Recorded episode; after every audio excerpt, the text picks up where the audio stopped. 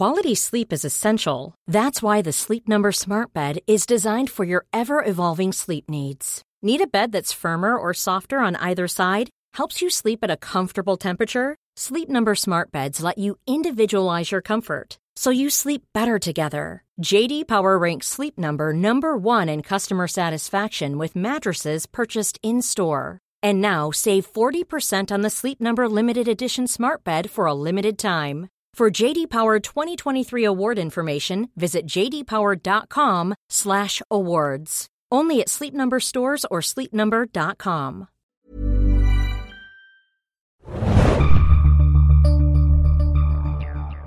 Ahoi, hoi, liebe Serienjunkies da draußen. Möge die Macht mit euch sein, denn wir besprechen heute Rogue One, a Star Wars Story im Serienjunkies Podcast. Ich bin Adam und mit mir dabei ist heute Anne und ich liebe Star Wars. Das haben wir auch schon in der Nerdstube gehört. Das könnt ihr auch nochmal da anschauen. Ähm, wir besprechen heute den neuen Star Wars Anthology Film von Regisseur Garrett Edwards, äh, nämlich in unserem heutigen Podcast. Ähm, wir machen das, wie ihr es gewohnt seid, erstmal ganz allgemein und dann kommen wir gleich angekündigt, auf einen Spoiler-Teil zu sprechen, wo wir dann alles vielleicht verraten, was uns in den Sinn kommt. Nicht nur vielleicht. Nicht nur vielleicht, tatsächlich. Aber es wird die Todessternglocke geläutet und dann müssen alle von Bord gehen, die vielleicht noch nicht im Kino waren. Und zwar wird die geläutet, indem ihr dieses Geräusch hört. Soll ich das Geräusch machen? Ja. Okay. Das ist das Todesstern-Warngeräusch. nicht der Wilhelm Scream? Nee. Na gut, das war der schlechteste Der Wilhelm so, Scream. der ist anders, der ist so. Nee, oh Gott. Ich fand meinen Todesstern ganz gut. Geht. Wir können auch gleich noch. Schwan. Ja, also, ähm, Star Wars ist ja immer ein großes Thema bei uns. Immer wenn es einen neuen Trailer gibt, ähm, dann schauen wir den uns an in Ehrfurcht und manche reagieren dann sehr emotional darauf, andere sind geflasht. Adam möchte wie immer keine Namen nennen, aber deutet mit äh, seinen fünf Händen auf mich. Genau, und äh, es ist der erste Anthology-Film, wie ich schon angekündigt hatte. Ähm, das heißt, ein Jahr kommt ein Episodenfilm um die Saga von den Skywalkers und ihren Freunden und Mitstreitern und äh, Weggefährten und dann kommt im nächsten Jahr ein Anthology-Film. Der erste ist jetzt Rogue One. Äh, der handelt davon, dass die Rebellen die Todesstern-Schwachpunkte ähm, austarieren und äh, geplant sind dann auch noch Filme zu Han Solo, der ist schon konkret und dann wird gerüchtet, entweder gibt's mal Yoda, entweder gibt's irgendwann mal Obi-Wan oder vielleicht sogar, hm, wen könnte es denn noch geben? Oh je, Obi-Wan. Wenn wir Obi-Wan bekommen, spielt dann wieder ein gewisser. Ewan McGregor. Nein, den mochte ich, den mag ich ja gerne als Schauspieler. Meinst du Hayden Ja, Christensen? ich, der ist jetzt hoffentlich zu alt. Aber pass auf, wenn die dem mit CGI noch zuballern, das könnte ein richtig gutes, gutes Prequel werden. Ja, oder äh, Boba Fett ist natürlich auch Ja. noch so ein Kandidat, weil er ja der Badass mit der geringsten Screentime ist im gesamten Filmuniversum wahrscheinlich. Also eine Figur, die beliebt ist, obwohl sie eigentlich nur sehr wenig zu sehen ist. Ja. Ich glaube, es liegt am coolen Namen. Ich würde auch gern. Annie Wo- Fett. Ja, Annie Fett, Annie Boba Fett, Bobani Fett, so möchte ich heißen. Okay. Ähm, ja, was waren denn unsere Erwartungen, bevor wir in den Film gegangen sind? Wir haben ja das Trailermaterial gesehen und es war äh, schon beeindruckend, oder? Von, von, von der Bildgewalt her. Ähm, ja, also mir haben die Trailer sehr, sehr gut gefallen. Ähm, genau, also ich fand, fand sie total emotional. Die Musik hat mir super gut gefallen. Die äh, Bilder, der Wahnsinn, toll. Ähm, mir hat Jin auch sehr, sehr gut gefallen in den Trailern bereits. Ähm, ja, also waren meine Erwartungen nicht klein. Aber ich, ertrau äh, ich ertraue, ich traue mich immer nicht große Erwartungen zu haben, sondern schiebe es immer so ein bisschen vor mir weg. Aber klar, ich meine, ich wäre schon traurig gewesen, hätten wir jetzt so eine Episode 3 bekommen. Ja. äh, ich mochte Episode 7 ja sehr gerne, da könnt ihr auch nochmal unseren Ich äh, übrigens auch. Podcast dazu hören im Archiv bei YouTube oder auf serienjunkies.de slash podcast. Ähm, und deswegen war ich frohen Mutes, dass es wieder äh, ein schöner Film wird, wieder mit einer weiblichen Hauptfigur in der Hauptrolle und tatsächlich mit äh, fantastischen Bildern und äh, coolem Soundtrack, wie man das gewohnt ist. Äh, ich hätte jetzt nicht unbedingt von den Trailern aus erwartet, dass es viel Humor gibt, aber da wurde ich, glaube ich, positiv überrascht. Und ähm, nun ist er also da, der neue Star Wars Anthology-Film. Und diesmal sage ich auch nicht Star Trek, wie ich so häufig sage, hoffentlich. Und wenn doch, dann zahle ich irgendwie einen Keks in die äh, Kekskasse ein. Ähm, ja, also der Film wurde neben dem Regisseur Gareth Edwards von relativ vielen Leuten geschrieben, nämlich Chris Weitz, Tony Gilroy, John Knoll, Gary Witter. Und es gab ja auch im Vorfeld. gab's eine Frau? Äh, ich glaube nicht. Krass, okay. Es, außer Tony Gilroy ist eine Frau, aber das glaube ich nicht. Ja. Ähm, Uh. es gab ja auch im Vorfeld so ein bisschen äh, Berichte darüber, dass es Nachdreharbeiten gab, aber sowas ist, glaube ich, bei manchen modernen Blockbustern fast schon der Normalfall. Aber Äh, gab es nicht so ein Gerücht, dass der Film irgendwie zu düster geworden ist? Dieses und, Gerücht gab's tatsächlich, ja. Genau, und dass sie ihn deswegen so ein bisschen aufhellen wollten? Habe ich gehört. Sowas, sowas äh, kommt ja dann immer schnell raus. Bei Suicide Squad Mhm. war es ja auch so, äh, mit gemischten Resultaten. Bei Marvel-Filmen ist das auch gang und gäbe, dass die Leute dann, glaube ich, so einen äh, ersten Rohschnitt sehen und sich Mhm. dann denken, hier könnte noch ein Humor hinkommen oder irgendwie eine Post-Credit-Szene oder das könnten wir vielleicht nochmal verbessern. Äh, also ich glaube, da ist auch einfach der äh, kommerzielle Druck so hoch, wenn ein Budget Ja. von 150 Millionen plus da ist, dass man da äh, den, ein gutes Filmresultat abliefern möchte. Und äh, ganz generell gesprochen ähm, haben wir auch schon äh, festgestellt in der Nerdstube, für uns beide ist es das beste Prequel der Serie, was es bisher gab. Äh, also es ist deutlich besser als jedes andere Prequel von Star Wars bisher, was aber vielleicht jetzt auch im Retrospekt nicht mehr so schwierig ist. Wir sind in einer sehr interessanten Periode, die spielt zwischen Episode 3 und Episode 4. Ähm, wie wir schon angedeutet haben, geht es darum, die Schwachstelle des Todessterns äh, ähm, zu finden, weil es gibt dann einen Inside Man, den Vater von Jin Erso, den guten Galen Erso oder Galan Erso, Klingt gespielt von Mats Mikkelsen. Es Ähm, nicht Galen? Egal. Ja. ja, sagen wir mal Galen. Das, Ja. das wird ja bestimmt nicht äh, komisch ausgesprochen. Ähm, der ist Konstrukteur des äh, Todessterns und äh, eigentlich hatte er sich schon zurückgezogen von seinen Arbeiten. Ähm, und äh, das Imperium schlägt halt zurück manchmal und sucht ihn und möchte ihn Ja. wieder verpflichten und äh, droht auch der Familie von ihm, darunter eben der jungen Jin Erso und seiner äh, Frau. Ja, viele Jahre später äh, sieht man dann, dass Jin Erso äh, mehr schlecht als recht äh, rumgekommen ist und äh, durch die Rettung einer anderen Figur, ähm, nämlich von Saw Gerrera, äh, beziehungsweise war das so? ja. Ja. Ja, ja, schon auf jeden Fall. Also es war, halt- ist glaube ich ein Freund von den Eltern gewesen und wurde dann kontaktiert und genau, hat sie quasi gerettet. Er hat sie initial gerettet, hat sie dann ein bisschen großgezogen, aber er hat sie bis sie 16 war, hat Genau, er sie aufgezogen. so ist es. Ja. und dann muss sie sich äh, mit mit ein paar Rebellentaten übers Wasser halten wahrscheinlich. Sie sabotiert Ah, dann ja. immer wieder so ein bisschen was. Aber wie meinst du, also Rebellen, also weil sie ist ja schon eigentlich ähm, eine ziemlich neutrale Person. Also ich hätte sie Mhm. jetzt also am Anfang ähm, klar auf jeden Fall Anti-Imperium eingestellt, aber auch jetzt nicht zum Beispiel unseren, ja, unseren lieben, unsere, unserem lieben Widerstand zugeordnet. Auch Mhm. nicht. Aber Ja. ja. genau, sie hat halt, ja. Aber der Moment kommt dann halt Ja. irgendwann, wie man es natürlich absehen kann. Ähm, und da werden dann die Rebellenführer tätig, darunter äh, die gute Mon Mothma, Mon Mothma sorry, äh, gespielt von Genevieve O'Reilly, die wir auch in den Trailern schon gesehen haben und die auch in den Prequel-Teilen die Rolle übernommen Ja. hatte. Äh, also dieses alte Gesicht gibt's dann wieder und ähm, zu sehen. Und ähm, wir erfahren halt, dass ein Pilot ähm, geständig geworden ist und mit der Rebellion in Kontakt gekommen ist und diesen Pilot gilt es jetzt zu finden, weil der kann helfen, äh, den Todesstern äh, vielleicht zu neutralisieren durch sein Wissen.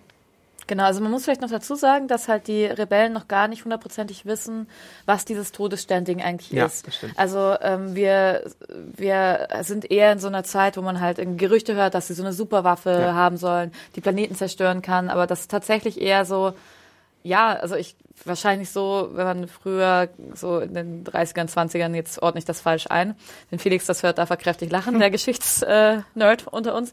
Ähm, keine Ahnung, so, ach was, es soll irgendwie, keine Ahnung, Atombomben oder so, so sowas soll es halt geben. Also Ja. ich glaube eher, dass die Einstellung so war und genau, dass es eben diese ganzen Gerüchte gibt und dass es erstmal zu beweisen gilt, dass es dieses Ding überhaupt gibt. Ja.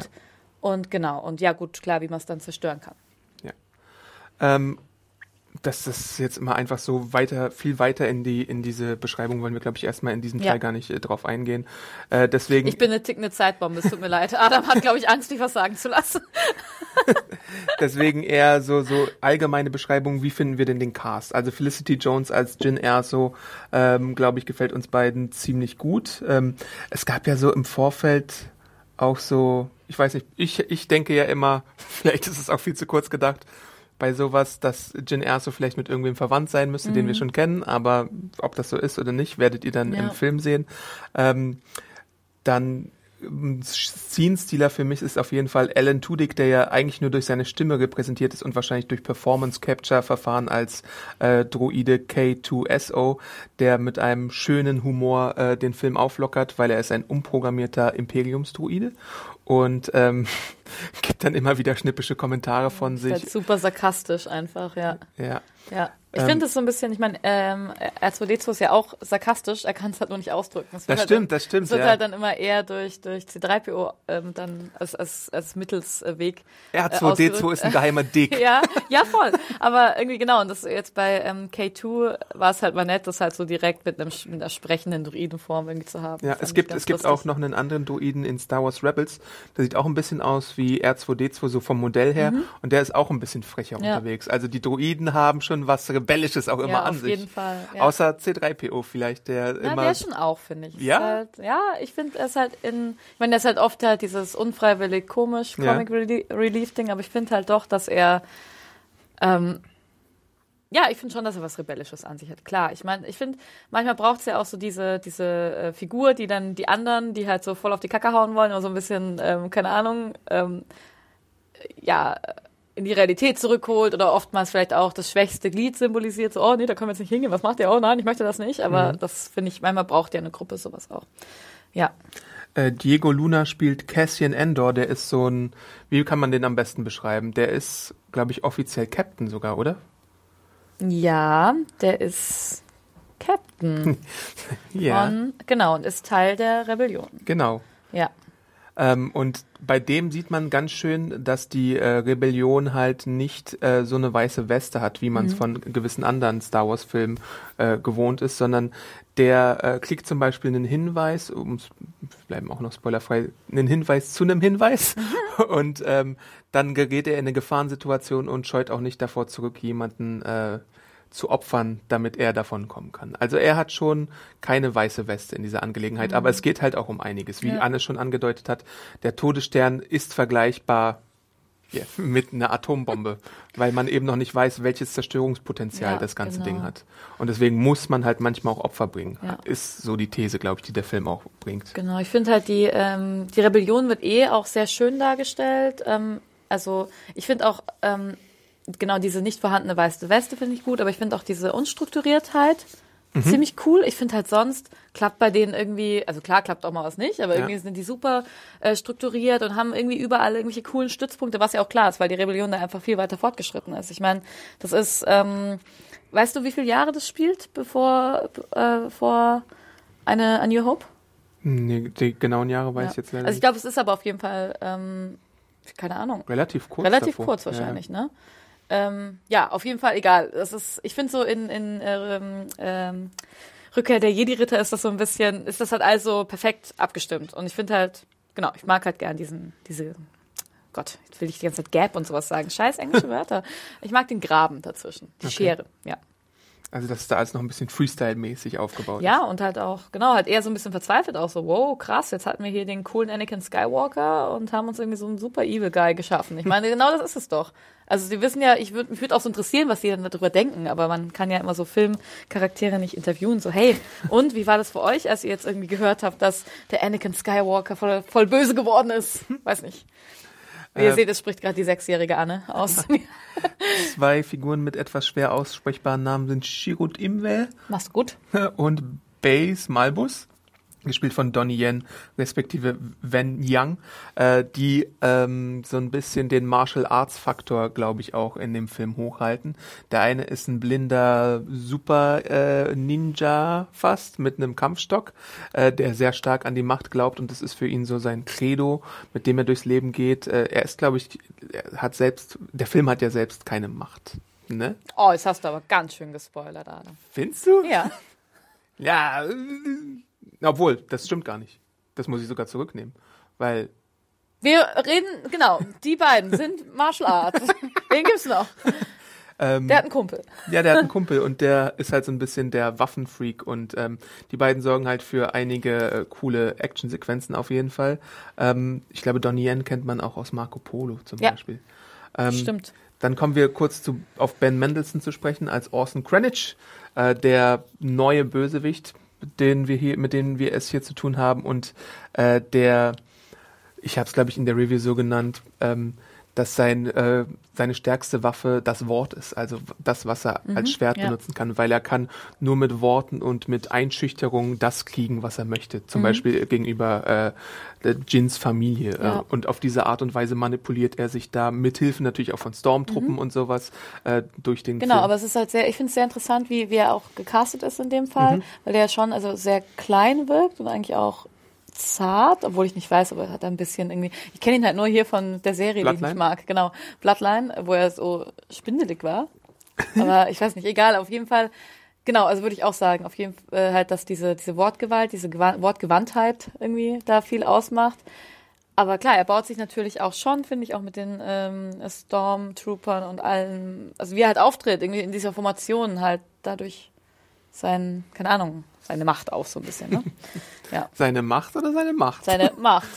In Seine normale. Macht. Seine normale Macht macht. ja. Ja, Das sind jetzt, glaube ich, so die äh, Hauptakteure, die wir hier besprechen sollten. Genau. Es gibt natürlich noch Riz Ahmad als ähm, Bodhi Rook. Genau, das ist ist besagter der- Informant. genau, der Pilot, von dem wir Ja. vorhin gesprochen haben. Ja, genau. Darf ich was zum Cast allgemein sagen? Ja, sag mal gerne. Genau, also ich muss sagen, ich, also mir gefällt der Cast sehr, sehr gut. Ähm, ich meine, klar, ich, ich ähm, äh, halt meine Feministin fahre natürlich ähm, riesig hoch, wenn, wenn ich ähm, ne- einfach eine weibliche Hauptfigur ganz vorne steht. Aber ich muss auch sagen, ich finde den Cast super divers. Ähm, ich finde es ganz spannend, dass verschiedene Akzente tatsächlich ähm, da sind. Also es ist nicht so, dass wir halt Hochenglisch hören die ganze Zeit. Ja. Also ähm, genau, Castian Andor hat, hat einen Akzent, genauso wie ähm, besagter Pilot. Ähm, Bodhi Rook heißt seine Rolle. Ähm, genau, also das, das, das gefällt mir sehr, sehr gut. Und genau, dann ist es halt, wie gesagt, der Cast ähm, sehr divers. Ich finde, ich frage mich immer, das habe ich mich auch beim Gucken des Films gefragt, warum neben Jin jetzt keine anderen Frauen da sind, die vielleicht auch ein bisschen mitkämpfen. Das finde ich passiert oft, dass du dann so eine weibliche, also eine eine Frau quasi ganz vorne hast, die dann irgendwie von von Männern umringt ist. Also Ja. Das finde ich auch, also ja, äh, frage ich mich nur. Ich glaube, da denken sich die Filmemacher auch, dass die gute äh, Mon Mothma noch eine weitere Frau ist. Genau, man, ja, hat man auch. Also ist. in so in so Machtpositionen, klar, ähm, hast du, du hast tatsächlich auch zwei, zwei starke Frauen in der Rebellion so, die halt auftreten, Ja. auch eher Redensführerinnen sind, was auch cool ist. Aber ich meine halt nur, ähm, weil es, es werden ja auch dann tatsächlich X-Wing-Pilotinnen und so gezeigt. Ja. Also in diesem kleinen Rebellengrüppchen, um über das wir dann auch gleich im Spoilerteil noch mehr reden, warum, ja, warum schließt sich da keine Frau an? Aber das Ja. ist, ähm, genau, nur so nebenbei gesagt. Trotzdem finde ich schön, wie divers und ja, Es ist schon Es ist- auch, also eine, ein großer Kritikpunkt, den man den alten Star Wars-Film hätte machen können oder machen konnte und gemacht hat. Ich ja auch, glaube ich, im letzten Podcast, dass in den ersten sechs Teilen tatsächlich immer nur ein, zwei, drei Frauen so zu sehen waren. Und ich glaube, seit der Film in der Hand von Disney ist, gibt es da auf jeden Fall ein Bewusstsein dafür, dass man das ändern muss. Dass man ändern muss, dass es nur äh, weiße Männer sind, die im Ja. Fokus stehen. Das sieht man ja dann auch an den Rebellen, zum Beispiel in Star Wars 7 gibt es dann irgendwie auch äh, Aliens, Genau, Asiaten ja, und sonst total. irgendwas, äh, People of all shapes sozusagen.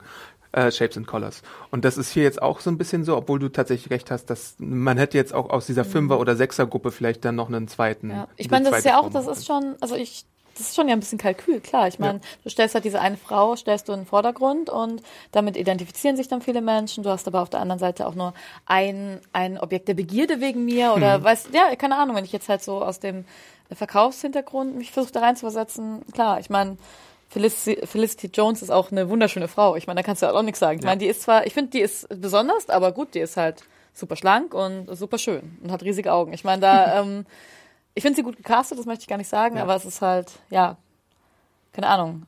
Sie haben jetzt auch keine ähm, äh, äh, Woman of Color mit äh, Ja. Kleidergröße 42 dahingestellt, ne? Also, aber ja, gut. Genau. Aber dafür ein Droiden. Wir leben den Droiden. Und ich finde, wie gesagt, ich finde ähm, Jen Erso eine coole Rolle und Felicity Jones mag ich auch sehr. Haben wir vorhin ja schon gesagt. Ja. Ähm, was ich am Film gut finde, ist, dass, ähm, ja, das hast du vorhin Spoiler genannt, aber eigentlich muss man schon im Nicht-Spoiler-Teil besprechen, dass es wenig um die Macht geht. Dass Ja. das jetzt nicht so Pseudo-Mitochondrien äh, oder Es wie, geht eigentlich überhaupt nicht um die Macht. wie diese Dinge damals hießen. War das jetzt ein Spoiler? Nee, weil, äh, Egal. Wollen wir nicht Meta über Spoiler oder nicht Spoiler reden? Äh, ja, Ähm, dass es, dass es eben nicht um so den Midichlorianer. Midichlorianer, dass es eben nicht so um den Auserwählten geht, der irgendwie alles äh, deichseln kann, Ja. sondern es ist eine junge Dame, die tatsächlich äh, durch naja, fast Zufall äh, mit dem Todesstern in Verbindung steht und jetzt versucht, ihr Bestes zu tun, um das Imperium aufzuhalten und äh, sich dabei so eine zusammengewürfelte, Ja. bunt zusammengewürfelte Truppe sucht und äh, gegen das gewaltige Imperium, muss man ja auch immer wieder betonen, Ja. wie mächtig das Ja. fucking Imperium ist, äh, entgegenstellt. Und sie hat keinen Bock drauf am Anfang. Also ich meine, das ist auch immer, die ist, ich finde, sie ist nicht leicht zu handeln am Anfang. Also ich hätte mir äh, durch die Trailer und mit diesem epischen Satz, den wir alle, glaube ich, kennen, dieses I Rebel Mhm. Ähm, ich hätte mir im Endeffekt, glaube ich, das sogar noch ein bisschen stärker vorgestellt. Ähm, aber ja, genau, wie gesagt, ich finde sie am Anfang spelzig. Ich finde sie nicht, ich meine, Ray liebt man sofort, finde Mhm. ich. Die ist halt. Das stimmt, ähm, ja.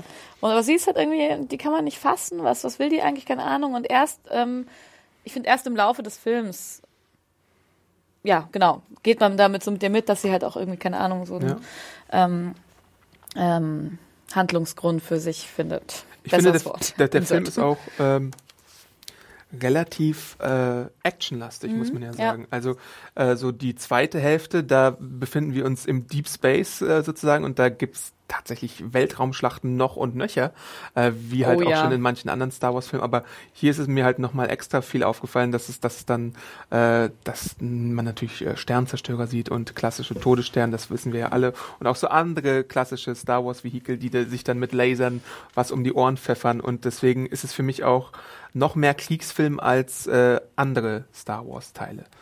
Ähm, und Ja, Ja. total. Ich finde, es ist auch eine Momentaufnahme tatsächlich. Ich meine, was ich damit meine, kann ich am Spoilerteil vielleicht ein bisschen ähm, ausschmücken. Ähm, genau, also zeigt halt wirklich, also sehr, ich weiß nicht, vielleicht, ähm, wenn man jetzt Star Wars, die große Märchen-Weltraumsaga nimmt, Ja. dann wäre vielleicht Rogue One im Vergleich dazu tatsächlich ein Kammerspiel, finde ich. Natürlich ist es keins, weil es Mhm. Ja. also halt jetzt von der ähm, von der ähm, Definition davon, aber ich finde, ähm, als Metapher kann man das ganz gut nehmen, weil es halt so ganz ein ganz kleinen, Eine intime wichtigen Teil, aber Geschichte sehr von- intim ist ja. es, ja. Äh, genau, es ist intim, aber es ist jetzt auch überhaupt nicht, finde ich. Ich finde, das ist kein, wie würde man das nennen, so Character Piece mäßig, also dass du halt keine Ahnung. Also ich finde es super intim, aber es ist auch im, im, in dem Leben von den Charakteren es, ist es auch da nur ein kurzer Abschnitt so. Mhm. Also ich weiß nicht, das ist halt, ähm, du hast halt die, du ähm, hängst dich halt in den Plotpunkt auf, dass du, ähm, dass es um diesen Todesstern und die Pläne geht und darum dreht sich alles. Mhm. Ja. Und ich finde aber, es funktioniert wahnsinnig gut. Also ich finde, das ist, ja. Es ist halt so ein Moment, von, um den Sagen gesponnen werden. Ja.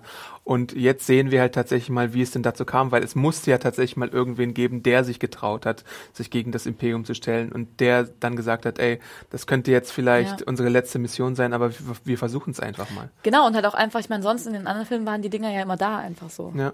Es stimmt. gibt, gab halt, es gab halt immer diesen Schwachpunkt. Ich meine, selbst, selbst auch im, im ähm, The Force Awakens, ähm, bei der, mit der Starkiller Base, ich meine, selbst da ist dieser Schwachpunkt, wird dann irgendwie errechnet, glaube ich. Oh Gott, ich habe den Film viermal gesehen und weiß jetzt nicht genau, was damit passiert. Aber ähm, genau, also das finde ich ist auch echt cool. Und ich muss auch zum Beispiel sagen, dass ich halt mit der Prämisse, äh, Todessternpläne konnte ich am Anfang gar nicht mal so viel anfangen. Ich dachte nicht, boah, geil, das will ich unbedingt sehen. Mhm. Wir haben halt eher die Trailer, die haben mich eher so überzeugt halt von, von dem Feeling und von den Charakteren. Aber im Nachhinein muss ich wirklich sagen, ja. Ja.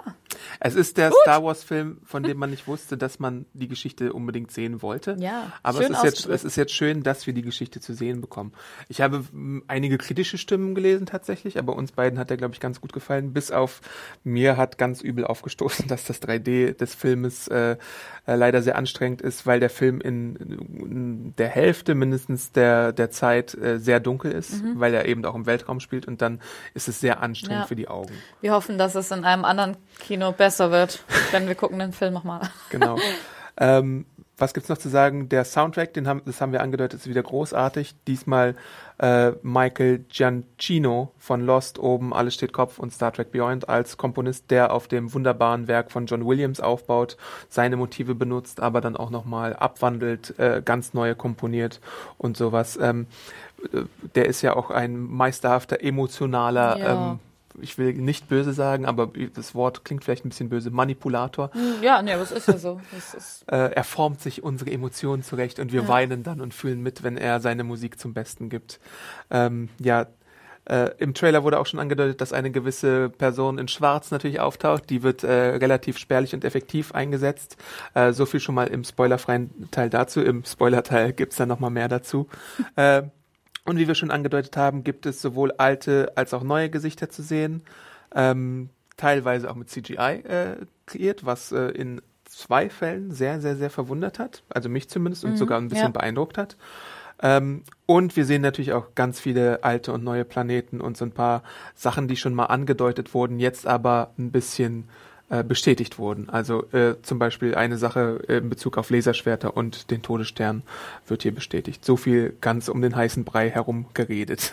äh, ich glaube, wir würden dann auch direkt mal, weil wir uns so sehr zusammenreißen Ja. müssen, immer wieder äh, in den Spoiler-Teil überleiten. Äh, davor machen wir natürlich noch ein kurzes Fazit.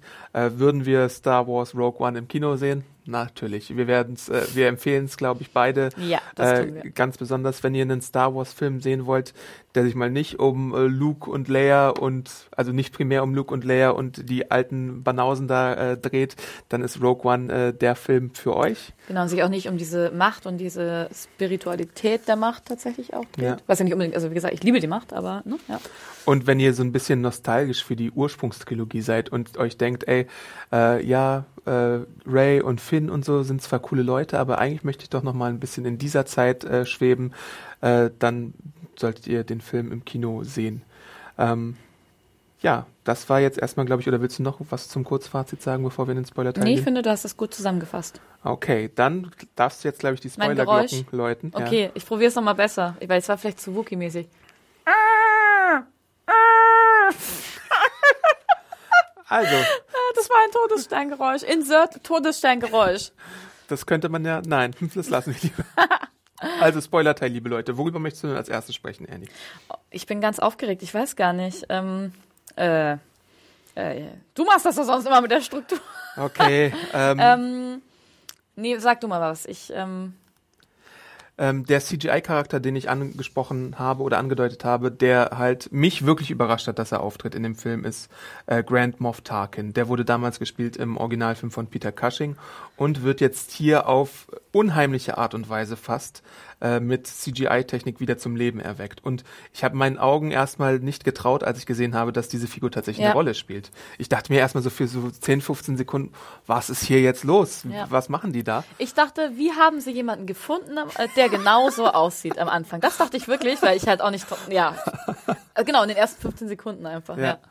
Und dann sieht man halt, wenn man, wenn man, weil man, weil man kann gar nicht nicht hingucken, wenn man ganz genau hinguckt, was ich leider immer machen muss, dass man schon so ein bisschen die Nuancen erkennt, Ja. dass es natürlich kein äh, echter Mensch ist, weil er auch im Zusammenspiel mit Ben Mendelssohns Figur auftritt und du siehst halt, Ben Mendelssohn ist auf jeden Fall 100% Mensch und äh, Grant Moff Tarkin ist so zu 90% Gut, dass Mensch. er halt sonst auch in den alten Filmen halt nur so zu 90 Prozent Mensch war. Deswegen ging das vielleicht Aber er gut. gehörte auch in den alten Filmen immer zu einem der stärksten Darsteller, auch wenn er eine, eine relativ kleine Ja, Rolle hatte, finde ich. Der hatte Ja. immer so eine besondere Autorität und du brauchtest eine Figur, die auch einen Darth Vader, der ja auch super bedrohlich daherkam, Ja. kommandieren konnte. Und da hat er immer perfekt diese Rolle Nee, ausgefüllt. finde ich auch. Ich fand das auch super. Und ähm, genau auch so ein Gesicht einfach ähm, dem Ganzen zu geben, weil ich meine, halt im Gegensatz zu Darth Vader. Ja.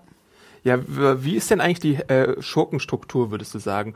Wer hat hier wem was zu sagen? Also, ähm, Imperator steht natürlich ganz oben, der spielt jetzt hier aber äh, Gar keine Rolle. Gar keine Rolle. Ähm, hat Tarkin unserem lieben Krennic was zu sagen?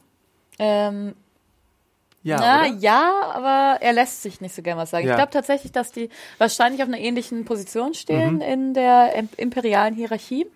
Ich würde sagen, dass ähm, äh, Tarkin ähm, leicht über ihm steht. Ja.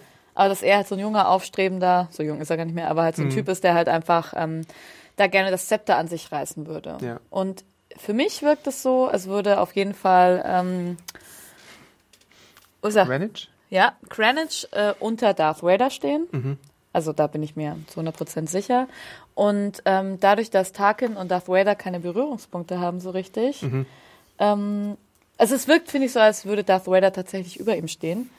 Oder ich weiß nicht, also, also von der von der Präsenz. Die Frage ist, äh, ich würde sagen, dass Darth Vader aus Imperium auf jeden Fall über ihn stehen würde, aber ich weiß nicht, ob der Darth Vader aus oder Pre in New Hope über ihn steht, weißt du? Äh, aber er führt sich halt auf, Ja. als würde er so ein bisschen über ihn stehen, glaube ich. Es, es gibt ja diese eine Szene, wo er ihn, glaube ich, in seinem äh, Regenerationspot besucht, oder? Nee, aber das ist ja Krennic. Kranich. Ja, Genau. okay. Ja.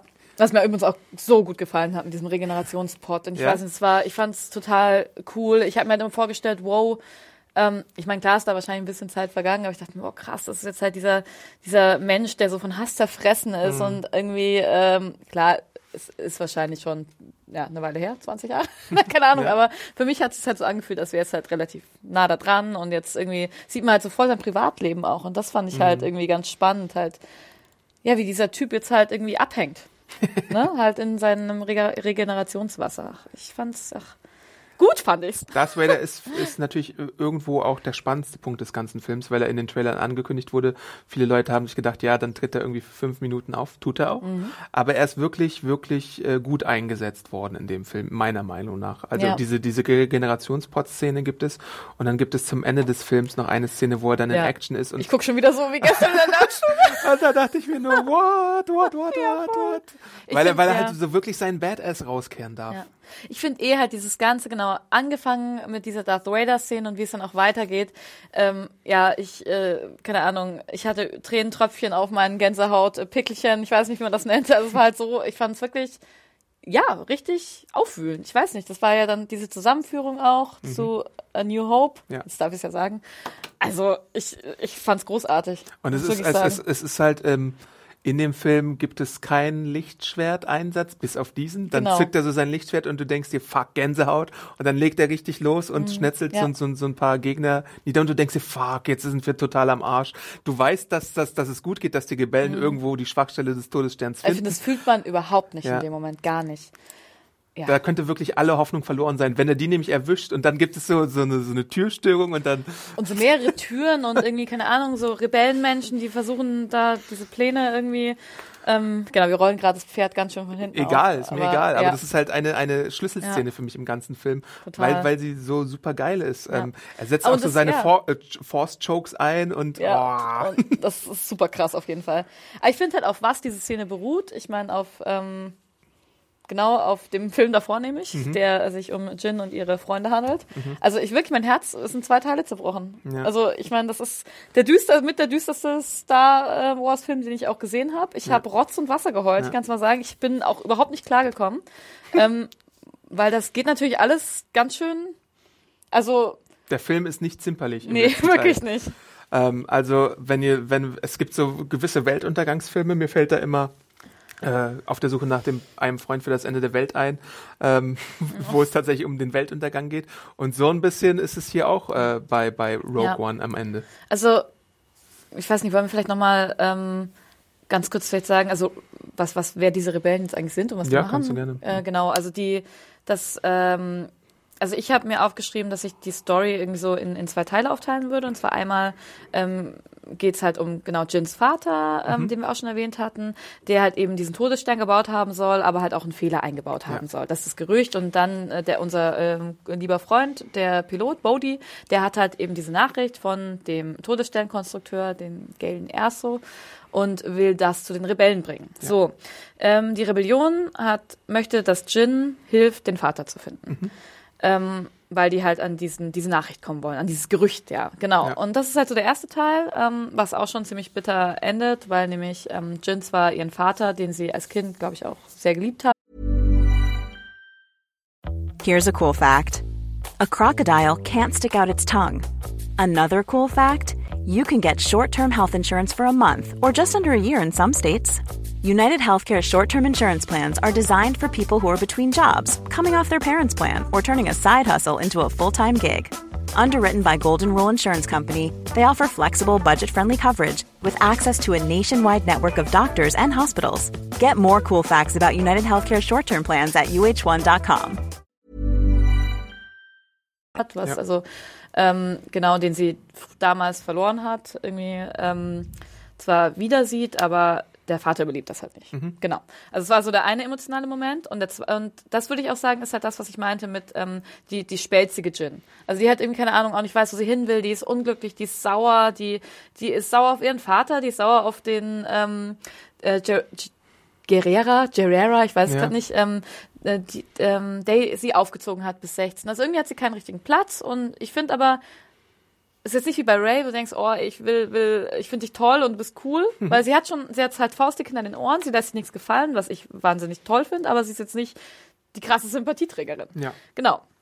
Ähm, das ist halt so der eine Teil, wo sie halt auch schon genau ähm, Cassian kennenlernt. Ähm, ja, und im zweiten Teil forciert ähm, Jin ganz stark, dass sie diese Pläne brauchen. Also es ist quasi ihre Idee. Sie spricht bei den Rebellen vor und sagt In einer flammenden Rede. in einer auch. flammenden Rede mit Hoffnung, wo meine hoffnungsvollen Tränen auf den äh, Teppichboden des Kinos getropft sind, ähm, dass doch jetzt diese ähm, Pläne ähm, gestohlen werden müssen. Sie scheitert aber tatsächlich vor diesem Rat und hat am Ende halt, genau, eine Handvoll Menschen, die ihr halt helfen möchten. Und das ist auch der Cast, den wir eigentlich vorhin schon so angesprochen haben. Das sind die beiden Martial Arts äh, Jungs, ähm, Cassian, Bodhi, ähm, K2SO. K2SO, der sagt dann nur, was ich auch so geil fand, ja, ich helfe dir auch, weil er gesagt hat, ich muss.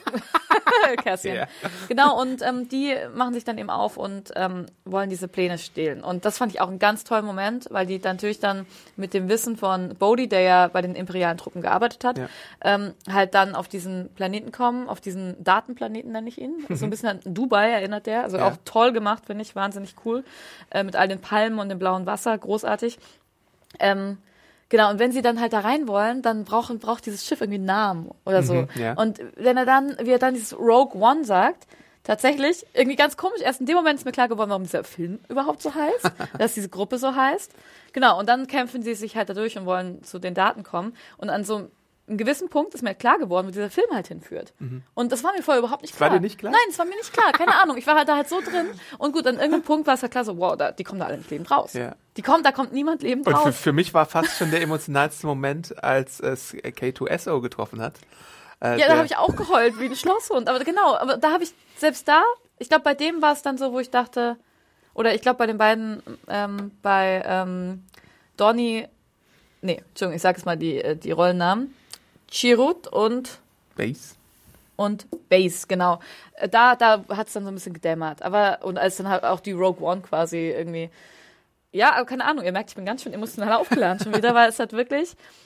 Ähm, also ich habe da nichts dran auszusetzen. Ich äh, weiß nicht, ich finde halt Filmenden sind immer so schwierig und klar, bei Star Wars mag ich die meistens schon irgendwie, die sind auch dann meistens so hoffnungsvoll. War es jetzt in dem Fall auch, weil sie einfach die Storyline gewechselt haben. Ja. Aber für diese Storyline, also ich bin wirklich, ich bin fast komplett zufrieden mit dem Ende, bis auf ein Bild, was mir Ja. nicht so gut gefallen hat. Ähm, was ich aber verstehen kann, dass sie es eingebaut haben. Und zwar Welches? war das die Umarmung am Strand von äh, so, Jin okay. und ähm, Cassian. Aber Was das ich ist, das ist so dieser Moment, die sind, äh, man muss dazu sagen, äh, sie haben zwar die Pläne äh, gestohlen und haben die weitergereicht, aber mittlerweile wurde auch der Todesstern aktiviert und Ja. auf die, auf das, Ah ja, stimmt, das den. Planeten Oh gerichtet, wo sie sich befinden. Also sie sind in, an dem Strandmoment kurz davor zu sterben. Sie wissen, der Strahl kam schon herunter, sie sehen das gleißende Licht und dann finde ich das zwar natürlich auch ein bisschen schmalzig, Kit- dass ja. man so ein, oder kitschig, dass man so ein Bild einbaut, aber ich finde es dann äh, relativ passend und es ist halt auch wirklich so ein Ja, so und ein sie haben ja auch ne? sonst auch niemanden. Ja. Ne? Genau das mit dem Todesstern, das habe ich jetzt ganz vergessen in meinem Eifer. Weil das ist halt auch irgendwie, dann siehst du am Horizont halt diesen Todesstern aufgehen. Und da dachte, ja gut, da dachte ich dann, ich glaube, da war dann endgültig auch für mich, Komma, Anne, klar, die kommen da alle nicht lebend raus. Ja. Und ich fand es wirklich ganz, also mich hat das emotional richtig gepackt. Ich konnte mich da nicht beruhigen erstmal, weil ich das so bitter fand und auch so mutig, muss ich ganz ehrlich sagen. Ja. Ich habe mich gefreut, endlich mal auch sowas zu sehen, weil klar, natürlich in, in so einer Rebellion, irgendwie, keine Ahnung, wenn du eine Revolution willst, wenn du Gerechtigkeit Mhm. willst, klar gehen da viele Leute drauf. Und klar muss es da die geben, die das halt irgendwie machen. Und ich weiß nicht, irgendwas hat das, also ich, mich hat das voll mitgenommen. Bei der Rückkehr der Jedi-Ritter gibt's ja auch diese Ewok-Schlacht, die sehr oft irgendwie äh, verarscht wird und so, von wegen ja Ewoks Mhm. und so. Aber da sterben natürlich auch die ganzen Ewoks. Nur siehst du es, glaube ich, nicht so explizit, Ja, genau. äh, dass, dass es dann jetzt auch die Leute sind, mit denen wir jetzt mitfühlen sollen, weil es sind so Rand-Ewoks, oder Ja. die umkommen. Aber hier ist es tatsächlich die gesamte Kerngruppe, die Der gesamte Hauptcast die, die, stirbt. die nacheinander äh, so umgenietet wird. Ja. Und äh, die Hoffnung schwindet immer mehr und du denkst dir, oh nein, oh nein, oh nein, jetzt nicht auch noch der Mhm. und nicht auch noch der. Äh, und dann ist es halt Genau. irgendwann zu spät. Und dann kommt auch noch fucking Darth Vader, der Ja, genau. dann auch noch Und- die allerletzte Hoffnung fast zunichte das fand ich halt auch so krass auf diesem Boden halt. Du hast gerade gesehen, nämlich, wie die alle, das war doch da, also man hat ja vorher gesehen, wie, wie Jin und Cassian auch sterben, ne? Mhm. Das war vorher, also auf den, keine Ahnung, auf dem Meer deiner Tränen tanzt Darth Vader seinen, seinen besten Lichtschwertkampf seit langem. Und ich, wie, ich fand, ich fand es so krass. Und halt da auch, einfach die Zusammenführung halt zum nächsten, zu, zu A New Hope. Ich fand das großartig gelöst. Ich fand es so aufregend, auch mit diesen Türen, die du vorhin schon erwähnt hast. Und ähm, klar, wir wussten ja auch irgendwie, wo das hinführt. Mhm. Und dann war ich aber auch so, wow, nee, das kann ja eigentlich nur zu Leia führen. Und da, da dachte ich mir halt auch so, hm, wie machen die das? Hilfe, Hilfe, stopp. aber es hat auch gut funktioniert, finde ich. Auch mit dem CGI. Wir müssen den, den Film, glaube ich, noch ein zweites Mal sehen. Ich habe nämlich auch hinter uns schon gehört, da gibt es so einige Logiklöcher vielleicht oder so, dass die Zeitlinien vielleicht nicht ganz parallel Ja. sind oder so oder nicht hinhauen. Äh, dazu kenne ich leider manche Sachen nicht so minutiös wie Mhm. andere wahrscheinlich. Deswegen ist, äh, kann ich das tatsächlich auch übersehen. Ja, aber tatsächlich, ich meine, wir haben den Film, genau, also ich habe das auch gehört, die Diskussion, ich habe sie aber ausgeblendet, ähm, weil ich das noch nicht hören wollte. Ähm, ich meine, in der New Hope, da ist das Einzige, was du von, von Lea siehst, ist, wie sie in diesem Gang steht, als Hologramm Ja. und ähm, hört, wie Darth Vader Hoffnung? kommt und sagt, ja, ähm, genau, ähm, du bist meine einzige Hoffnung und halt versucht, diese Pläne loszuwerden. So, aber ich glaube tatsächlich, dass das ein anderes Schiff ist. Die fliegen ja weg. Also sie ist ja total ähm, ruhig und so. Ich glaube, dass die einfach mit Überlichtgeschwindigkeit wahrscheinlich mit diesen Plänen halt weg sind und dass sie später von Darth Vader eingeholt wird. Ich kann mir das gar nicht anders Ja, vorstellen, ja. weil sie halt aus diesem Kampfding ja komplett raus ist. Ja. Ähm, genau, und deswegen, also ich kenne mich auch mit den, ich kann jetzt keine Jahreszahlen dazu sagen, ne, aber ja, ich fand's, ich fand's elegant gelöst, muss ich sagen. Und ähm, ja, ich finde, ähm, Ich ich, finde es halt, wie gesagt, Ja. mutig, einen ganzen Cast abzuschlachten. Ich applaudiere wirklich diese Kompromisslosigkeit, Ja. die wir in diesem Film sehen, weil es wirklich überraschend ist, dass man, also ich meine, es ist äh, auf einer Weise überraschend, auf anderer Seite auch äh, tatsächlich, wenn man mal überlegt, was man hier erzählt, tatsächlich äh, vorhersehbar. Also es ist Ja. so, so, so, ein ganz komischer Spagat. aber ich finde, man den denkt bei. Star Wars da nicht dran. Ich Ja. glaube dann, ja, gesagt. Du denkst dir, dass die irgendwie noch Glück haben und dann irgendwie im Exil sind, weil ja auch Obi-Wan ins Exil gegangen ist, Yoda ist im Exil.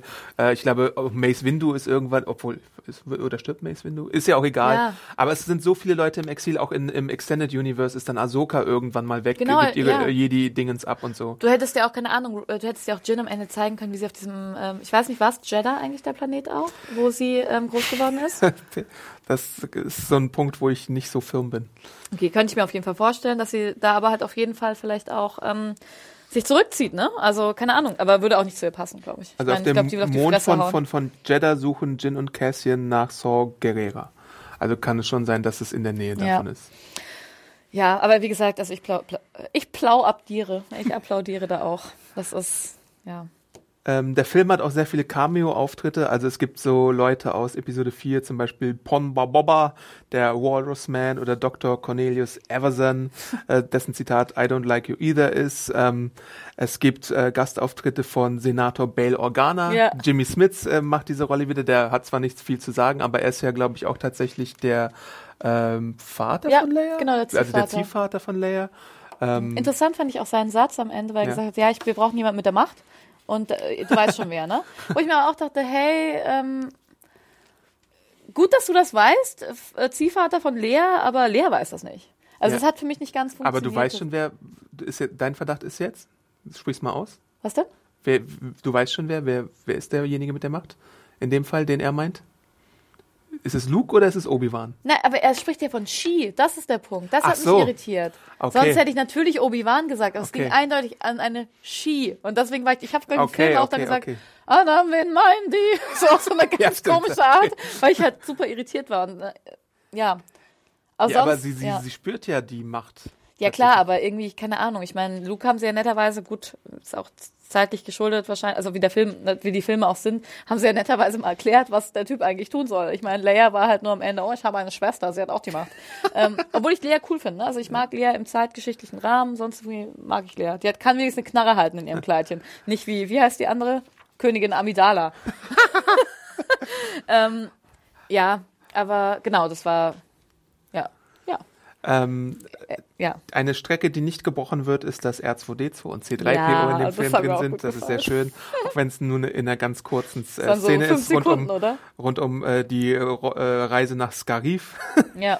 Ähm, genau, dann gibt es, äh, wie schon angedeutet, ähm, X-Wings, Y-Wings und Ja. TIE Fighter Oh, zu sehen in den großartig. Schlachten. Raumschiff Annes Herz schlägt Quadrate. Also die, die, die Dogfights da auch und, und dann gibt's ja auch so massive äh, äh, Anzahlen von, von diesen Raumschiffen, die Ja. sich dann irgendwie Kämpfe liefern. Und ich fand es auch so toll hier bei ähm, Scarif. Ähm, hat einfach diese Weltraumschlacht, aber auch die Schlacht auf dem Planeten, wie gut das zusammenging und mit diesem Schild, das hat mir alles richtig, richtig gut gefallen. Das sah toll aus, finde ich. Also ich hoffe, dass es in dem anderen 3D noch toller aussieht, aber ja. Ähm, ja. Es wird tatsächlich auch ähm, Footage aus den alten Teilen benutzt, um äh, den Piloten, den Y-Wing-Piloten John Dutch Wender, aka den Red Leader, mhm. und äh, Garvin Dave Dries, aka den Gold Leader, mhm. einzubauen Geil, in die Schlacht. Ja. Äh, also da hat man sich schon sehr viel Liebe zum Detail äh, genommen und bemüht, ja. da nochmal so ein paar Callbacks zu machen. Was das Ding ja aber dann halt auch so lebendig und gut macht, glaube ich. Ich glaube, sonst ja. funktioniert das halt einfach. Wir hatten ja schon angedeutet, dass Peter Cushing zurückkommt, äh, explizit andeuten oder im Spoilerteil sagen können wir jetzt auch, dass Leia tatsächlich mit dieser äh, CGI-Technologie nochmal als junges Ich eingeblendet wird. Genau. Ähm, womit wir jetzt, glaube ich, kein Problem hatten. Das wurde ja auch zum Beispiel bei Iron Man schon mhm. gemacht, äh, dass man, äh, äh, beziehungsweise bei Civil War gemacht, dass man Charaktere verjüngt. Und wir hatten sogar so weit zurück bei Gladiator, ich glaube, der war so um die 2000er ja. Jahre schon eine Figur, die damals gestorben ist, die dann mit Computertechnologie wieder ins Leben gebracht worden ist. Jetzt, äh, Carrie Fisher ist natürlich nicht tot, aber sie ist alt, deswegen wurde hier halt ein bisschen CGI bemüht. Ja, äh, es hat gut funktioniert, finde ich. Ja. Sternenzerstörer sieht man ganz viele. Wir, wir hatten einen sehr, sehr coolen Moment mit ATATs und ATSTs, äh, wo die Rebellen da versuchen, gegen die anzukommen. Genau, am Strand ähm, zwischen Palmen, das war echt super schick. Ja. ja. Das haben wir ganz viel über den zweiten Teil des Films geredet. ja. ähm, die Kyber-Kristalle, die ich vorhin schon im Nichtspoiler-Teil angedeutet habe, sind diejenigen, äh, mit denen auch äh, Lichtschwerter betrieben werden und mit denen auch der Todesstern äh, angetrieben wird. Und wir gehen ja schon davon aus, dass ähm, dass äh, Jin auch so etwas um den Hals trägt. Ne? Genau, ja. das ist ja, ja, ihre Kette. Und ihre genau. Mutter sagt ja auch, hier möge die Macht mit dir sein. Ja. Auch ziemlich, das muss ich jetzt auch nochmal sagen, also ähm, Jin trägt den Spitznamen von ihrem Vater Stardust. Oh ja. Und das finde ich auch irgendwie, finde ich ganz schön, die Geschichte. Ich weiß nicht, ich finde halt auch viel, also auf, auf vielen Ebenen bitter. Ich äh, finde, ähm, klar, oh ja, dieses Sternenstaub, ne? Ähm, oh dann heißt halt die Datei, ähm, ähm, wo die die Pläne der Todessterne beinhaltet, heißt Stardust. Mhm. Nur dadurch findet sie das halt. Ja. Auch ganz interessant, dass halt er natürlich da krass eigentlich die ganze Hoffnung auf sein Kind gelegt hat. Obwohl ich glaube, dass das halt auch weit geplant ist. Ich meine, du hast halt diesen Kumpel, den ähm, Guerrera, der halt kommt und der holt das Kind und mhm. zieht das auf. Also ich meine, es ist ja schon, es ist nicht ganz, ganz doof. So, die sagen nicht, ja. oh ja, oh, mein Kind ist meine letzte Hoffnung, auch wenn ich es ewig nicht gesehen habe. Ich meine, der weiß schon wieder, wie sie großgezogen gezogen worden ist, mhm. blub wahrscheinlich. Ähm, genau, auf jeden Fall ja, und am Ende ist Stardust Stardust. Und das finde ich ist so, ja, bitter. genau. Ähm, wollen wir vielleicht noch ein bisschen über die erste Hälfte des, des ja, Films gerne. reden? Was, was hast du da noch? Ähm, genau, also was ich mir aufgeschrieben habe, ist das, wie ich immer schön betone, dass ich mir Dinge aufschreibe, aber das tue ich sonst zu selten. Ähm, ich fand es ganz, ganz spannend, dass wir einfach eine Übersicht über die verschiedenen Welten und Planeten in Star Wars bekommen haben. Also wir waren auf sehr verschiedenen Handlungspunkten.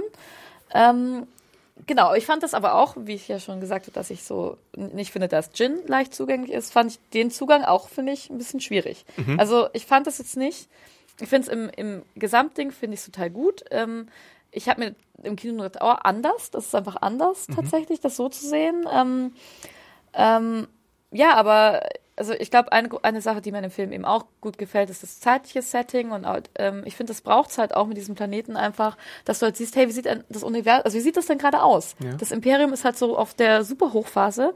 Also wie, wie ist es auf den einzelnen Planeten? Ich fand die Jedi-Ritter-Statue toll, die im Sand da verschüttet ist, zum mhm. Beispiel als kleines Detail. Ja. Ähm, ja, diese Städte, die irgendwie, die ausgeraubt werden, die halt nur irgendwie zum Produzieren von Gut fürs Imperium da sind. Es waren alles so, so Momentaufnahmen, die sehr flickenteppichmäßig waren. Jetzt nicht das große, also ich finde am Anfang einfach auch quasi auf einer Ebene geblieben sind und sich dann erst zu einem schönen äh, Storyball geformt haben. Mhm. Ja, also das, genau. Aber es ist halt auch Worldbuilding, was ja, sie da natürlich. Treiben. Aber also, sehr viel natürlich, weil ja. wir kennen ja die Star Wars World eigentlich und ich muss, also ich dachte mir nicht, oh, ich will das nicht sehen, aber ich, ähm, ich fand es einfach anders, also nicht so leicht zugänglich einfach. Ich habe ja, äh, muss ich zugeben, tatsächlich Probleme, mir die Weltennamen zu merken, weil ich kann dir jetzt nicht sagen, was auf äh, Alderun war. Ich glaube, da ist die Gebellenbasis. Nee, die ist Siehste? nicht auf Alderun. Alderaan ist der Heimatplanet von, ähm, von Leia, der dann auch zerstört wird in Ja, New siehst du, Hope. ich kann diese ganzen Planeten nicht auseinanderhalten. Ja. Ich weiß, glaube ich, dass, jetzt lege ich mich vielleicht zum zweiten Mal in die Netzeln, aber Horst ist, glaube ich, der Eisplanet. Richtig. So, siehst du, das Ja. weiß ich. Ähm, ja, äh, aber ich habe sowieso mit Geografie in so fiktionellen Universen manchmal Ja. so meine Probleme. Ich, ich kann mir so bei ein, zwei Sachen was merken, hauptsächlich im Marvel-Universum, aber dann, wenn es bei Game of Thrones äh, was ist oder bei Star Wars, dann, dann komme Ja. ich ins Straucheln, weil auch diese Namen, die wir, mit denen wir es jetzt wieder hier zu tun haben, die sind halt für mich nicht einfach zu merken. Nee, sind sie auch nicht. Kleiner, ähm, wenn wir gerade bei Planeten sind, ich kann mir auch gut vorstellen, dass äh, Jin auf Tatooine groß geworden ist, also der Planet, wo ähm, Anakin und dann auch später Luke ähm, aufwachsen. So, und jetzt ähm, äh, rate, haben warum... wir da nicht auch blaue Milch Genau? Ja. das wollte ich gerade sagen. Ja. A sip of blue milk. Ja. Genau, deswegen, genau, das wäre mein, mein Hint darauf, dass das vielleicht ein Grund ist. Warum auch immer es blaue Milch gibt. Ja. Ja, ähm, genau, irgendwas wollte ich dich noch fragen, ich habe es vergessen. Im ersten Teil. Also ich kann vielleicht auch nochmal den Fun Fact loswerden, dass Saw Gerrera auch eine Figur ist aus dem Zeichentrick-Universum von äh, Star Wars. Da gibt's ja äh, Star Wars The Clone Wars und Star Wars Rebels. Und da hat man die Figur auch schon gesehen. Star Wars Rebels spielt, glaube ich, ja auch vor A New Hope. Ich hoffe, ich sage das jetzt nicht falsch, aber ich glaube, es ist so, weil ja, das Imperium ist da auf einem Machthochpunkt. Ja. Ähm, wie, wie fandest du den so? Also auch, ja, Was fand ich jetzt? wie fandest du den? Ach Guten so, den, den, den Schauspieler.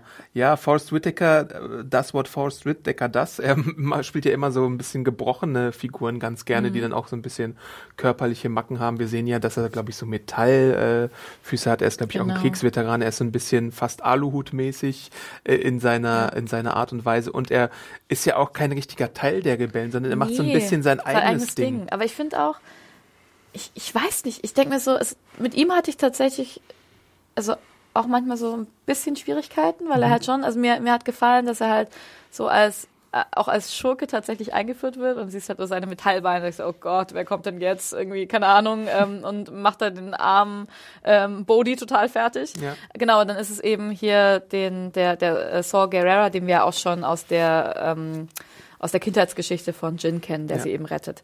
Ähm, Genau, also ich, da hast du halt diesen harten Kerl, der super spleenig ist und keine Ahnung, nur draufhauen will und irgendwie seine lustige Crew auch hat, die halt irgendwie ihr eigenes Rebellending durchziehen und der halt so zwischen den, keine Ahnung, gegen das Imperium steht, aber halt auch nicht mit den Rebellen gemeinsam auf einer Seite stehen will.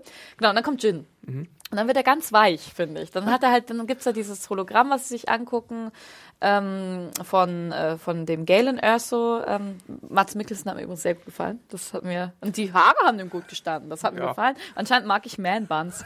ähm, ähm, genau, aber dann finde ich, ist er halt so, was ja auch irgendwie verständlich ist. Der kennt sie als Kind und so, aber mir hat dieser Bruch nicht so gut gefallen. Also ich hätte da gern, ich weiß nicht. Ich weiß gar nicht, was ich mir da wünsche. Vielleicht ein bisschen sowas Fließenderes oder, ja, aber ich meine, so eine große Oder Rolle. mehr Kontext? Hat mehr das Kontext vielleicht, ja, kann auch sein. Es gibt ja einen, einen relativ großen Zeitsprung da von, von dieser Kindheitsgeschichte, wo sie sagen wir mal so sechs, ist bis sie. Mhm. neun oder sowas. Ach, ist es konkret sechs? Weiß nicht, sag jetzt einfach mal.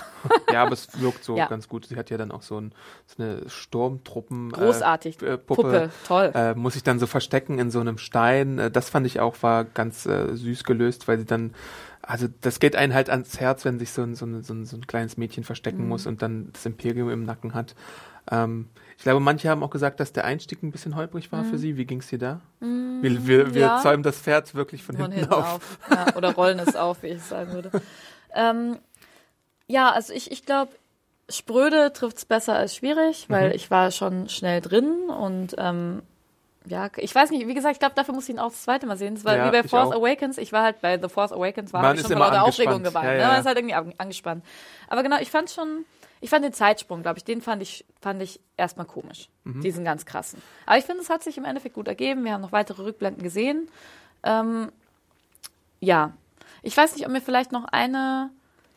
Ja gut, nee, ich hätte auch keine Rückblende von ihrem Leben mit, mit äh, Saw sehen wollen, aber vielleicht von seiner Seite eher vielleicht was, was ich, vielleicht diese Storm, nee, die Storm-Truppen Puppe haben die ja mitgenommen leider. Ja. Aber halt, keine Ahnung, vielleicht irgendwas, was, was ähm, Saw an Jin erinnert. Sowas, finde ich, hilft mir manchmal schon, wenn du halt, keine Ahnung, okay. ein Bild von den beiden hast. Oder halt, Oder ein schöner Moment, den sie geteilt haben oder sowas. ja, genau, also irgendwie, ja, aber gut. Aber er ist halt auch äh, das Gegenteil von dem liebenden Vater, ne, sozusagen, weil er Ja. sie ins, ins harte Leben wirft, sie auf, 16? auf, einen, auf, Hier, einen, auf einen Krieg vorbereitet. Ja. Äh, ich muss zu diesem Intro sagen, dass ich finde, diese Struktur, dass man erstmal so einen Flashback in die Kindheit von Mhm. jemandem hat, erinnerte mich sehr stark an so moderne Disney- oder Pixar-Filme. Die machen das auch ganz gerne, wobei die wirklich auch die Meister darin sind. Und ich glaube, man hat hier versucht, das so auf diese Art und Weise zu machen, dass man sozusagen so einen emotionalen Punch schon Mhm. am Anfang hat. Der ist aber bei Disney und Pixar meistens tatsächlich auch durch die Wortlosigkeit, ich erinnere mich nur an oben oder Mhm. Ja. Nemo, äh, alles steht Kopf Ja. tatsächlich, äh, dass es da ein bisschen äh, besser gelungen ist als jetzt hier in Mhm, Star Wars. Also ich meine, ich hatte jetzt äh, auch keine Probleme beim Einstieg, aber äh, man merkt halt, dass die Intention da war und äh, ich weiß nicht, ob sie jedem gefallen wird. Das, oder das Ergebnis jedem gefallen wird. Genau, obwohl ich den Look tatsächlich an diesem Planeten und diesen wehenden, ähm, weiß ich nicht, ähm, Weizen, Gras Ja. und der Wüste außenrum, das ist halt großartig. Ja. Ich will, will nicht wissen, wie oft ich großartig gesagt habe. Wahrscheinlich genauso oft wie Exi in seinem Jahresrückblick. Großartig! Dann habe ich, glaube ich, noch einen Punkt. Ähm, ich weiß gar nicht, ob du den so gut findest, aber ich, ich möchte es trotzdem mal machen. Vergleich mit Force Awakens. ja, können wir machen. Klar. So von, von, von deiner persönlichen Einordnung her, welchen Film hast du dir lieber angeschaut? Wer hat dir besser gefallen? Okay, also ich glaube, ich kann sagen, von der emotionalen, ähm, wie sagt man, ähm, ich will nicht Abhängigkeit sagen, das ist komischer.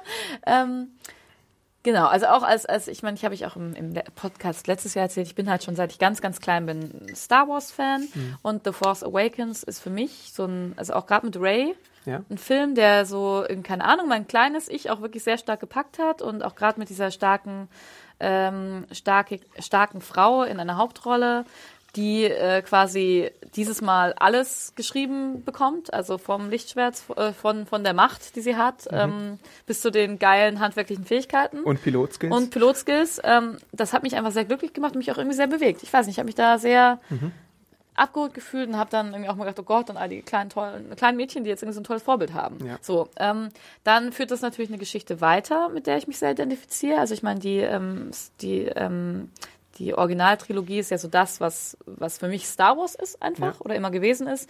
Deswegen muss ich sagen, dass ich da die emotionale Verbindung, das wollte ich eigentlich sagen, Verbindung, nicht Abhängigkeit, da mehr da ist. Ähm, genau, deswegen würde ich sagen, ja, und ich weiß natürlich auch, dass es weitergeht. Das finde ich auch toll. Ja. Das sind halt alles Dinge, die mich mehr an diesen Film binden. Ähm, ich muss aber sagen, also Rogue One hat mir, also gefällt mir als Alleinfilm sehr gut tatsächlich. Ich finde, diese als Star Wars Story trifft es irgendwie auch ganz gut. Ähm, auch da haben wir wieder eine weibliche Hauptfigur, die aber ganz anders ist, habe ich jetzt auch schon ein paar Mal gesagt. Ähm, die vielleicht nur durch ihr Aussehen so ein bisschen schon. Also ich glaube, das ist auch das, was du irgendwie am Anfang dachtest, so ein bisschen aussehen, die sich nicht vielleicht ähnlich oder Ja. sind halt beide Wird jetzt sehr, hier die Geschichte von, Ja. von, von äh, der Mutter von Ray erzählt. Genau. War mein Gedanke halt. Also halt, dass sie halt, keine Wird Ahnung. es nicht spoilern. Wird es nicht. Ja, weil sie ist tot. Also diese sehr zarte Frau halt einfach auch, die aber trotzdem haut drauf mäßig unterwegs ist, ne, und kämpfen kann. Ähm, aber das finde ich ganz toll. Ich finde es auch wichtig. Ich meine, auch für das ganze Star Wars-Universum und so. Ähm, ja, was mir halt gut gefallen, also ich muss wirklich, also ich glaube, mein Herz schlägt schon ein bisschen mehr für The Force Awakens, muss ich sagen, aber ich finde es toll, dass es den Film gibt. Mir hat er wirklich richtig gut gefallen. Ich finde ihn düster und traurig und ähm, ja, macht halt ein ganz anderes Gefühl. Und zwar ein Gefühl von, keine Ahnung, tatsächlich auch eher von, von Trauer und Bitterkeit und, ähm, und ähm, ja, sowas, als, als halt dieses, wow, jetzt geht's, geht's weiter und ähm, wie in The Fourth Awakens und die holen jetzt die Macht zurück und sonst irgendwas, ne? Genau. Irgendwas wollte ich noch ganz kurz sagen. Dass du auch was dazu sagst, ist das nicht schön? ähm, genau, mir hat aber, was mir halt sehr gut gefallen hat, ist, dass, ähm, wie ich vorhin auch schon gesagt, der Cast halt so divers war, auch divers dargestellt wurde in seiner Sprache tatsächlich, halt mit diesen Akzenten, englischen Akzenten. Und ähm, mir hat es gefallen, dass das ganze Ding halt äh, Menschen ohne Macht waren. Genau, du hast halt, äh, klar, du hast diesen einen äh, religiösen Menschen, der halt da sehr dran glaubt und dadurch natürlich auch Kraft schöpft, aber sonst sind es halt wirklich so die Fußläufer, die halt die Drecksarbeit machen. So, keine Ahnung, das hört sich jetzt so doof an, ne? Weil, aber die halt äh, dann dabei halt aus Versehen auch draufgehen. Also nicht aus Versehen, aber genau. Du siehst halt, halt und genau, und sind halt auch so tolle Charaktere und irgendwie genauso wichtiger Teil. Und das kommt, finde ich, schon rüber. Viel geredet. Ja, mir geht's, äh, glaube ich, tatsächlich auch so wie dir. Ich finde es erstmal gut, dass es verschiedene äh, Star Wars Geschmäck, äh, Geschmäcker gibt, also dass du tatsächlich diesen hoffnungsvolleren siebten Teil hast und jetzt diesen düsteren und äh, düsteren äh, Anthology-Film, äh, der aber auch gleichzeitig einen guten Kontext für äh, A New Hope liefert und einen viel, viel besseren Kontext beziehungsweise Vorgeschichte, als die Prequels es damals Auf gemacht haben, Fall. weil die hättest du auch alle komplett weglassen können und das Resultat wäre fast das gleiche gewesen. ähm, und, und du hast ja auch Darth Vader ja in den Prequels ein bisschen kaputt gemacht, der in der Originaltrilogie Badass von Dienst war und in der äh, Prequel-Trilogie halt dieses äh, weinerliche Typchen ist, das so gar nicht zusammenpasst mit, Mhm. mit dem späteren mächtigen Sith-Lord. ähm, ja, und deswegen hat der Film da in diesem Bereich einen besseren Job für mich gemacht und hat auch äh, glaubhaftere Figuren geschaffen als in den Prequels. Ähm, die Action ist sauberer, äh, sie wirkt handgemacht, obwohl natürlich ganz viel CGI Ja. äh, wieder äh, mit dabei ist. Ähm, und insgesamt, ähm, ja, hat mir aber dennoch Force Awakens besser gefallen, weil nicht nur wegen Raid, die ich auch in allen Punkten äh, so gut finde wie du, sondern auch wegen einem Charakter wie Finn, den wir Ja, davor noch nicht Fall. gesehen haben. BB-8! Äh, BB-8 natürlich mein absoluter Lieblingsliebling, äh, der, äh, weiß ich nicht, fast allen anderen Figuren auch schon den Rang abgelaufen hat, obwohl es ein kleiner rollender Droide Wie ist. Lenker sagen würde, der Ball aus Star Wars. genau. Aus dem Wegball, wie Han Solo sagt. Ja, und wir haben halt ähm, tatsächlich äh, den Beginn von einer neuen Trilogie, worauf ich mich natürlich auch Ja. äh, ganz doll freue, dass es da weitergeht und mit äh, interessanten Schurken, also auch dem komplexen, äh, vielleicht noch komplexer werdenden ähm, Kylo Ren Oh ja, ja. und auch äh, Gollum Snauk, um den es ja auch noch Rätsel gibt und diese ganzen anderen Rätsel, was jetzt mit Luke passiert und so. Deswegen äh, freue ich mich da natürlich äh, sehr auf die Fortsetzung auch. Was jetzt nicht bedeutet, dass Rogue One jetzt irgendwie ein schwacher Film ist. Nein, ganz im Gegenteil. Ich finde es, ist, wie gesagt, das beste Prequel. Ich habe auch in der Filmkritik vier von fünf Sternen gegeben, äh, weil ich ihn äh, durch die Bank weg eigentlich ziemlich unterhaltsam mit kleinen Schwächen finde. Ähm, ja, und deswegen würde ich sagen, schaut ihn euch auch im Kino an, jeden wenn ihr Fall. Lust habt auf Star Wars. Äh, wir sind auch immer auf eure Meinungen gespannt. Ja, Podcast.serienjunkies.de, wenn ihr uns dazu was hinterlassen wollt oder einfach in dem Podcast-Artikel oder dem, der YouTube-Version des Podcasts äh, Meinung hinterlassen. Das schauen wir uns dann sehr gerne an. Ein, darf ich noch was sagen? Natürlich. Ja, ich darf noch was sagen. ähm, äh, genau, vielleicht äh, zu Jin nochmal. Mhm. Ähm, das habe ich ja vorhin schon angedeutet. Dieser epische Satz im Trailer, I Rebel, Ja. der taucht im Film nicht auf, Ja. ähm, was mich sehr gewundert hat. Ähm, frag mich auch, ob das dann halt diesem Gerücht Sowas vielleicht gibt's zum aber Opfer, manchmal mit den- genau, den Trailern, Ja, ne? aber ich meine, es ist ja schon so ein krasser Schlüsselsatz. Also Mich ist auch ein bisschen verwundert. Ist es dem zum Opfer gefallen, dass, dass sie sie weicher machen wollten, Mhm. ein bisschen zarter und nicht so eine, ähm, ja, ähm, ähm, keine Ahnung, widerspenstige Person vielleicht. Ja. Ähm, ja, das wollte ich noch erwähnen. Das wundert mich ein bisschen. Ich hätte den Satz gern gehört, aber ich will trotzdem ein T-Shirt davon haben, weil ich es toll finde. ähm, ja, genau. Irgendwas wollte ich noch zum Druiden sagen. Ähm, Dass es so traurig war. ja, so, Gott, es war super traurig.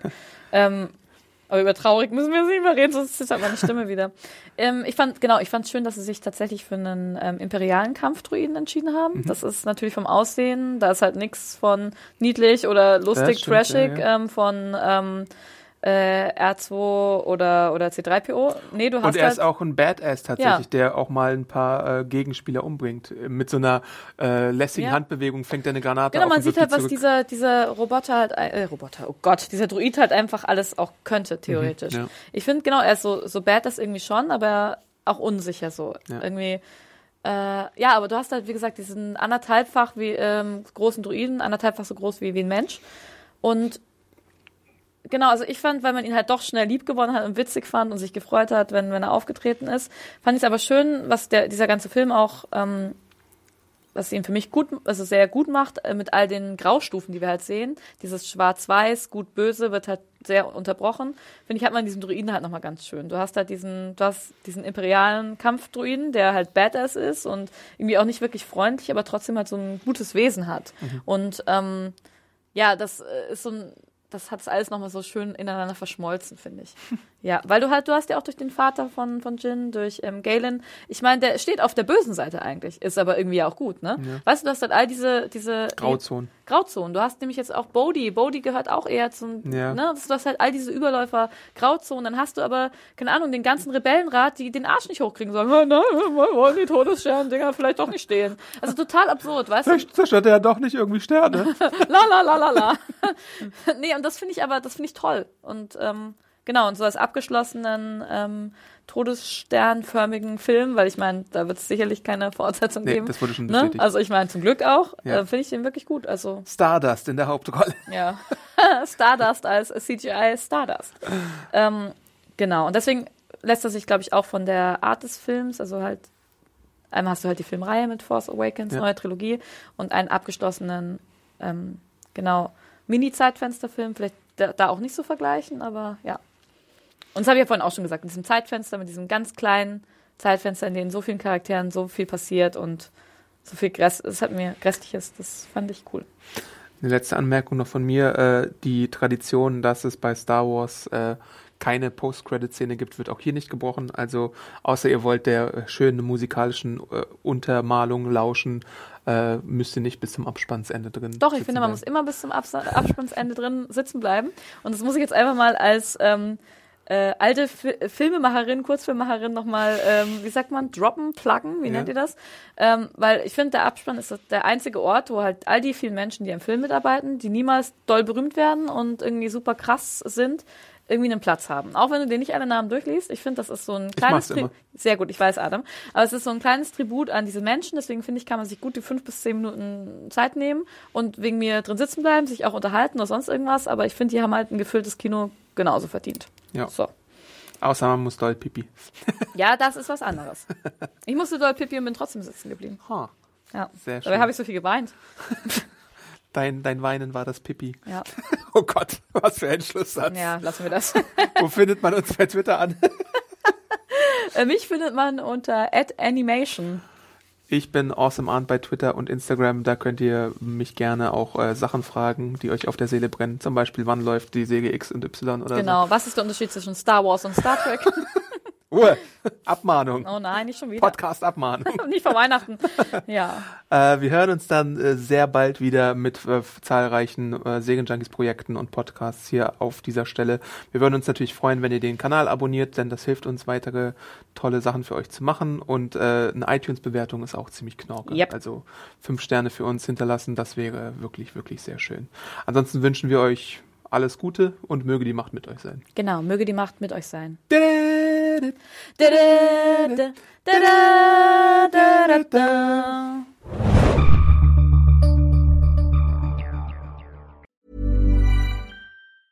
Hi, I'm Daniel, founder of Pretty Litter. Did you know cats tend to hide symptoms of sickness and pain? I learned this the hard way after losing my cat, Gingy. So I created Pretty Litter, a health monitoring litter that helps detect early signs of illness by changing colors, saving you money and potentially your cat's life. Pretty Litter is veterinarian developed, and it's the easiest way to keep tabs on your fur baby's health right at home. Go to prettylitter.com and use code ACAST for 20% off your first order and a free cat toy. Terms and conditions apply. See site for details.